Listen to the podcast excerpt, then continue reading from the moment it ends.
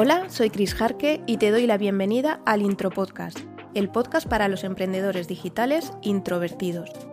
Aquí vamos a motivarte en tu emprendimiento introvertido como marca personal y hablaremos de estrategias de negocio y de marketing digital, así como de planificación para conseguir tus objetivos.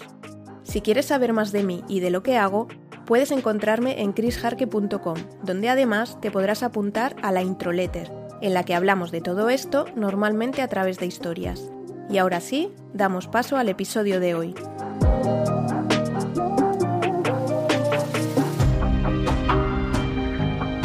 En el episodio de hoy del Intro Podcast, el episodio 14, vamos a explicar qué es un diagrama de Gantt y por qué es conveniente usarlo en tu negocio digital. Yo soy Project Manager Digital y pese a ello todavía no había hablado de nada de planificación, que forma parte de la gestión de, proyectos, que es lo que es, eh, hace un project manager. Y en realidad es lo que he hecho toda la vida. Lo que pasa es que me tira mucho la parte de estrategias y mira, últimamente hablo, hablo más de eso. Lo único que he dicho relacionado con algo de planificación fue en el episodio 5 hablando de, de objetivos o sistemas. En realidad, eh, tampoco voy a hablar hoy de planificación en general, eh, de cómo planificar un proyecto, pero sí de que en proyectos relativamente grandes es interesante utilizar el diagrama de Gantt en tu planificación. Cuando yo llegué al mundo online, ninguno de los negocios con los que me encontraba lo utilizaba y pensaba que por aquí nadie lo conocía. Luego me di cuenta de que los negocios un poquito más grandes sí que lo utilizaban, pero con los que me había encontrado al principio eran pequeños y ni siquiera habían oído hablar de él. Pero es que aún así puede ser interesante, aunque estés tú solo. Yo hay cosas que las hago sola y hago diagramas de Gantt. Bueno, no me enredo más y vamos a explicar qué es un diagrama de Gantt. Un diagrama de Gantt es una herramienta de gestión de proyectos que utilizas para planificar el proyecto y para realizar el seguimiento una vez empiezas a trabajar en el proyecto. Es una representación gráfica en la que puedes ver todas las actividades a realizar en un proyecto distribuidas a lo largo del tiempo, con la duración de cada una de ellas, las dependencias con el resto de actividades, porque hay tareas que se pueden hacer a la vez, pero hay otras que no se pueden empezar hasta que acabas la anterior, y también podemos ver las personas que van a realizar cada una de esas tareas. Por si has oído esta palabra, eh, hay gente que también lo llama cronograma, aunque no es exactamente lo mismo. También hay gente que lo define como un diagrama de barras horizontales, porque más o menos es el aspecto que tiene. Y ya que estamos en un podcast que es audio y no lo puedes ver, pues te puede ayudar para imaginártelo. De hecho, la gente que lo hace en Excel lo suele hacer así. Aunque bueno, también hay gente que sabe programar o que lo pinta, pinta las celdas y ya está. Bueno, en la definición más o menos ya he enumerado las partes que tiene un diagrama de Gantt, pero vamos a explicarlo un poco mejor. Por un lado tenemos las tareas o actividades. Están a la izquierda en vertical. Si te imaginas un Excel estarían en la primera columna, por tanto cada fila sería una tarea. La actividad podría ser el capítulo y luego los desglosas en tareas. Con el diagrama de Gantt generarás una barra para cada tarea y si utilizas un software en los capítulos se generará una barra resumen que abarca todas las tareas de ese capítulo. Otra parte del diagrama de Gantt, el tiempo. Arriba en horizontal, en la primera fila, si habláramos eh, de Excel, tendríamos el calendario, los días. Por tanto, cada columna sería un día. La longitud de la barra de cada tarea indica el número de días que te cuesta hacer una tarea.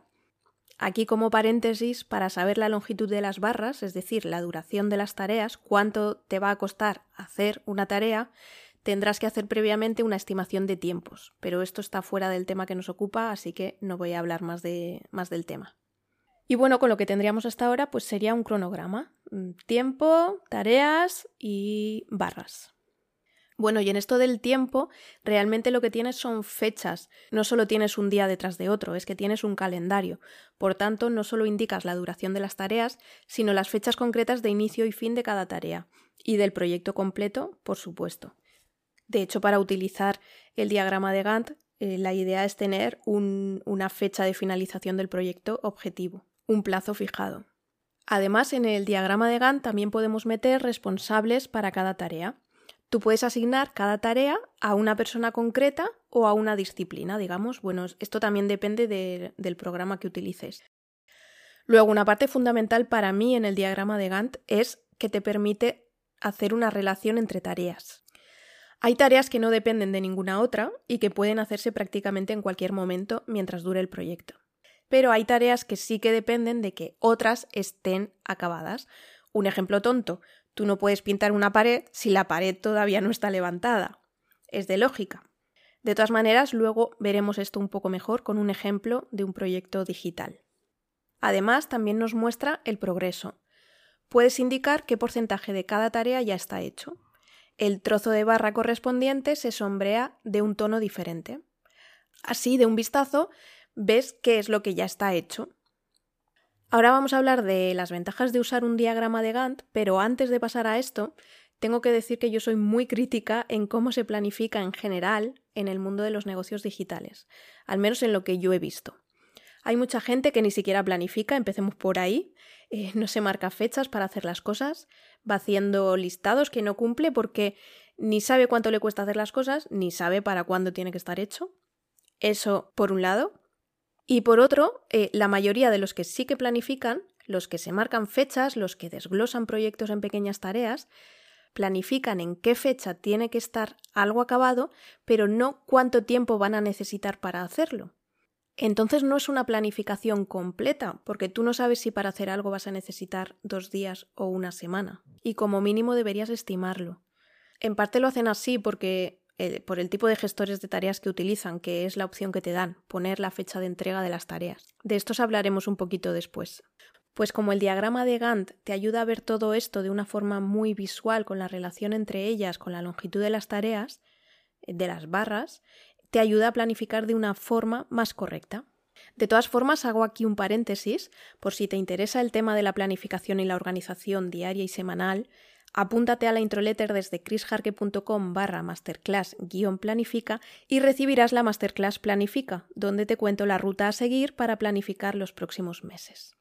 Después de este paréntesis, seguimos con el diagrama de Gantt, que decíamos que te ayuda a planificar de una forma más correcta. Como tienes la duración de las tareas y conoces la relación entre tareas, sabes cuánto tiempo necesitas para hacerlas y cuándo debes hacerlas. Y con esto ya ves si realmente puedes cumplir el plazo objetivo o no con los datos que has tenido en cuenta. Si es que no, si no cumples el plazo desde el mismo momento de la planificación, ya puedes tomar decisiones. O bien retrasas plazos, o bien contratas a alguien para algunas tareas, porque así puedes solapar estas que haga otra persona con otras que vas a hacer tú, por ejemplo, y así puedes reducir plazos.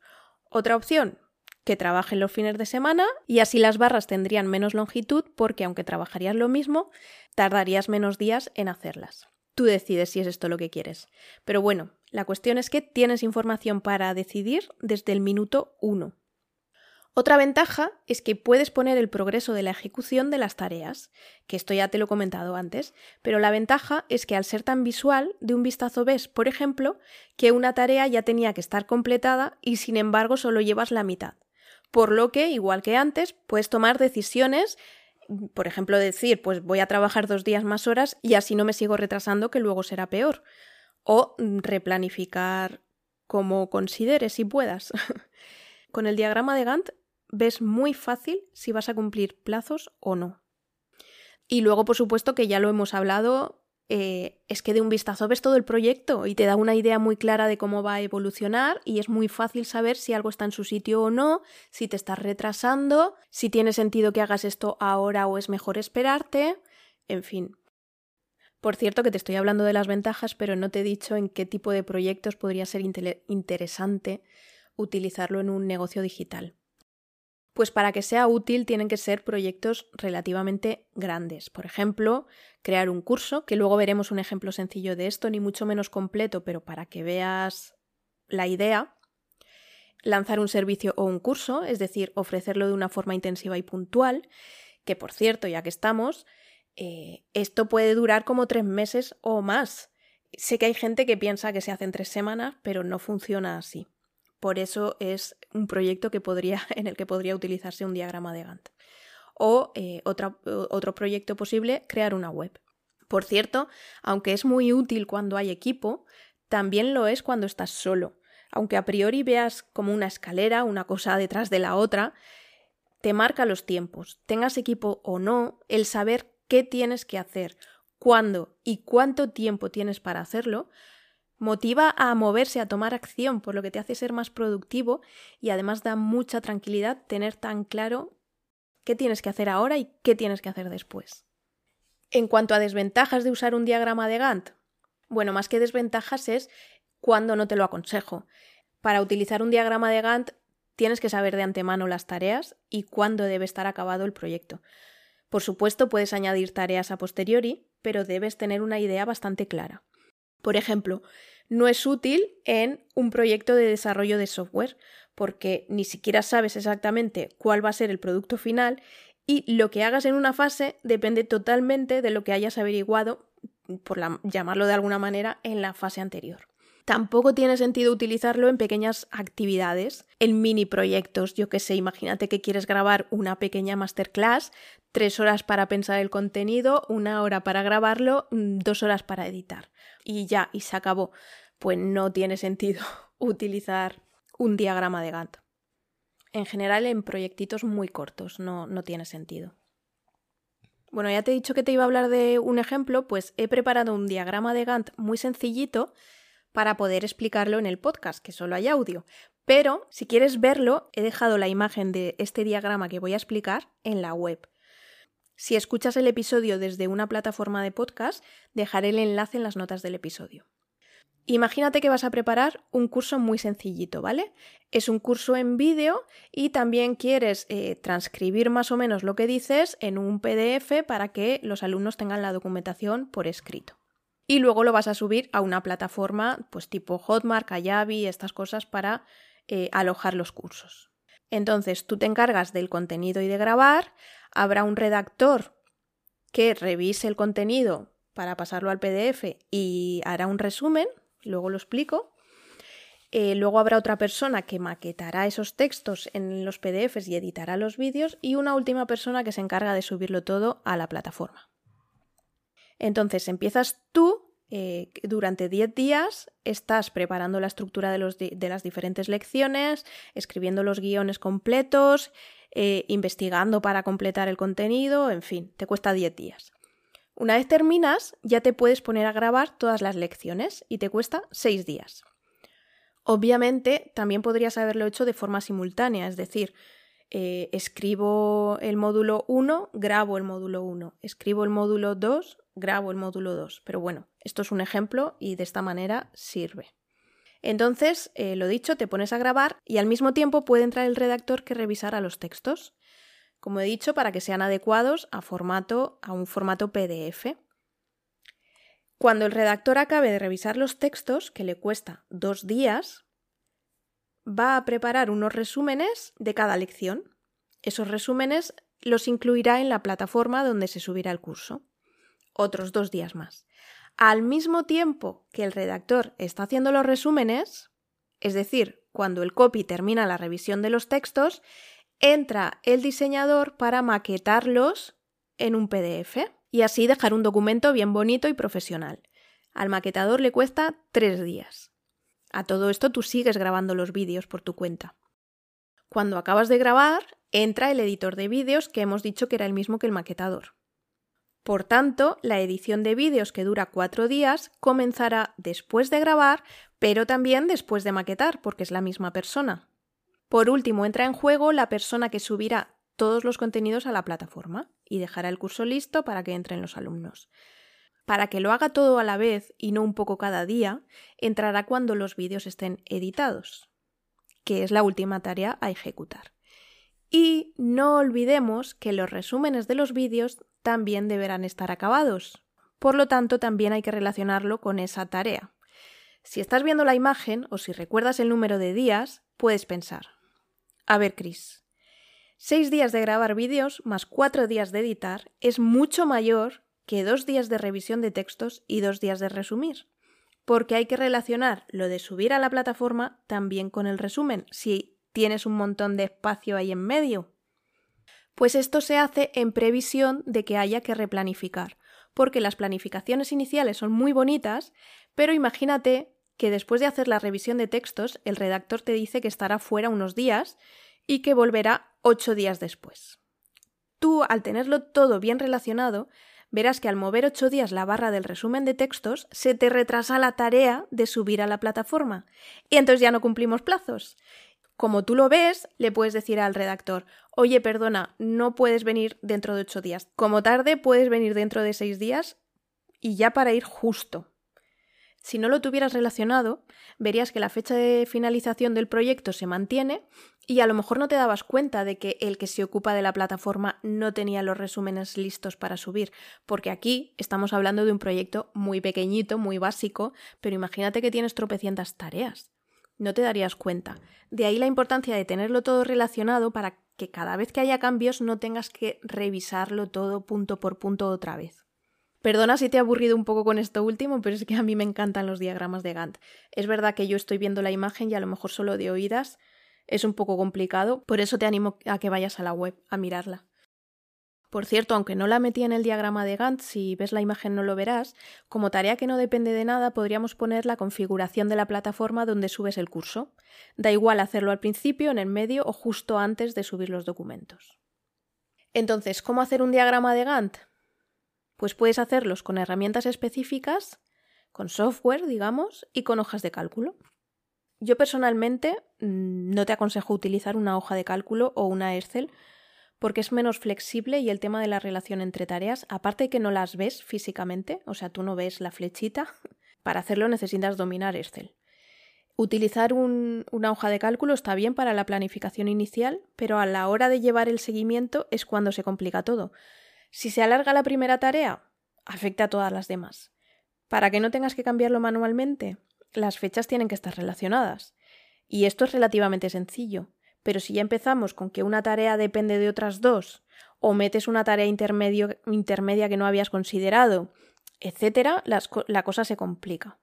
Así que, aunque hay plantillas por ahí muy bonitas, a no ser que sea algo muy sencillo o que seas un friki de Excel, yo no te lo aconsejo porque además, lo que te digo, visualmente las relaciones entre tareas no se ven, aunque las programes. Entonces puede ser que mm, te encuentres con una tarea que digas, uy, ¿y esta por qué no la empiezo antes? Y es porque depende de otra que ni te acordabas. Pues para mí está muy bien ver las flechitas. Más opciones, y que creo que es la que deberías usar. Antes te he dicho de pasada el tema de los gestores de tareas que se suelen utilizar, pues también se pueden usar para diagramas de Gantt, normalmente en su versión de pago. Me refiero a herramientas tipo Trello, Asana o ClickUp. Estas herramientas se basan en la metodología de gestión del tiempo Kanban, que es una palabra japonesa porque la metodología surgió en Toyota y significa tarjetas visuales. Las tarjetas son como posits de colores que se distribuyen en varias columnas en un tablero según la fase de ejecución de la actividad. Así es como comenzó y, y vamos, antiguamente y todavía en las oficinas se pueden ver esos posits de colores pegados. Para usarlo en los negocios digitales surgieron estas herramientas que te he comentado, que además de organizarlo como te he dicho, puedes ordenarlo como te interese y te permiten añadir archivos o enlaces relacionados con la tarea, si hay equipo te pueden dejar comentarios, si algún miembro eh, del equipo mueve la tarea, la tarjeta a otra columna, mm, te avisa, te notifica, también te avisa cuando el plazo está cercano al vencimiento. En fin, están muy bien. Por cierto, por si te interesa, yo tengo tutoriales en mi canal de YouTube de Trello, de Asana y de Team Gantt. Dejaré el enlace de mi canal también en las notas del programa. Por cierto, esta última, la de Team Gantt, eh, tiene, o al menos tenía cuando grabé el vídeo, eh, opción de tres proyectos gratuitos. Y Trello también se puede enlazar de forma gratuita con, creo que se llamaba Elegant Gantt, pero yo lo probé y la verdad es que es bastante Mm, poca cosa, no te lo aconsejo. Para mí, la mejor opción gratuita es utilizar Instagant integrado con Asana, porque tú puedes trabajar normalmente con Asana, como siempre lo hagas, por lo que te he dicho, que no usas el diagrama de Gantt en todos los proyectos, y además puedes usar el diagrama de Gantt de forma gratuita hasta tres proyectos, y como está integrado, las tareas y las fechas de entrega, es decir, de finalización de las tareas, se pasan directamente de una herramienta a la otra, es decir, se sincronizan los datos. Entonces es muy cómodo. De pago tienes todas las que quieras y más, eh, no voy a meterme con eso, que no acabamos, aunque ya que hemos hablado de Asana, Asana también tiene un diagrama de Gantt que no está mal, en la versión premium. Aunque sí que quiero comentar la que yo usaba cuando estaba en la constructora, que era Microsoft Project. Para mí es la mejor con diferencia para este uso De todas las que he probado, es la única que te permite hacer una relación entre tareas realmente buena y efectiva, de las que si mueves algo puedes estar tranquilo que si has pensado las relaciones con lógica, no se te va a descuadrar nada. De las demás, mm, si pones una detrás de la otra no hay problema, pero si empiezas a solapar, puede haberlo, puede haberlo cuando hay cambios. Más cosas que podías hacer, pues podías poner algunas tareas con fecha fija, aunque dependieran de otras, pero eran con fecha fija, entonces si había cambios, saltaban las alarmas. También había tareas recurrentes, por ejemplo, todos los lunes reunión de equipo para hablar del proyecto. Pues te, salía cada día, cada lunes, el, el, trocito de barrita. Bueno, y mil historias más. Estaba, estaba muy chula, pero reconozco que no es lo mismo un proyecto de construcción que el típico proyecto de un pequeño negocio digital. Por comentar más opciones, y ya que te he hablado de Microsoft Project, hay herramientas que puedes descargarte al escritorio, totalmente gratuitas, como Gantt Project y Project Libre, que son lo más parecido que he encontrado a Microsoft Project. Es decir, que como diagrama de Gantt son bastante buenas. Pero tienen dos grandes inconvenientes. El primero es que estamos en negocios digitales y si trabajas con equipo no puedes compartirlo. A ver, puedes enviar el, archivo, pero no se puede trabajar de una manera colaborativa. Que si alguien cambia algo, tú lo veas con los cambios reflejados. Y el segundo inconveniente es que lo normal, como he comentado, es trabajar con un gestor de tareas, además de con el diagrama de Gantt. Entonces lo ideal es que trabajes con una única herramienta que lo incorpore todo, incorpore las dos formas de gestionar tareas, o, como te he comentado con Asana e Instagram, que ambas herramientas se sincronicen y si haces cambios en una, eh, te aparezca en la otra. Por tanto, ni a mí que soy fan de los diagramas de Gantt y que, aunque son menos visuales, son mejores que los que suelen ir con los gestores de tareas, eh, sigue sin convencerme esta opción. Y ya como conclusión, acabamos ya, espero haberte transmitido un poquito mi pasión por los diagramas de Gantt y te animo encarecidamente a que lo incluyas cuando planifiques un proyecto relativamente grande y que sea importante para tu negocio digital. Ya verás qué gusto tenerlo todo ahí de un vistazo, qué claridad te da y qué ganas de ponerte en marcha. Con esto acaba el episodio de hoy. Si te gusta el intro podcast, no olvides dejarme una valoración positiva en la herramienta de podcast que utilices y comparte este episodio para que llegue a más introvertidos que son o quieren ser emprendedores digitales. Puedes encontrar todos los episodios de El Intro Podcast en chrisjarque.com barra podcast. Nos escuchamos la semana que viene. Thank you.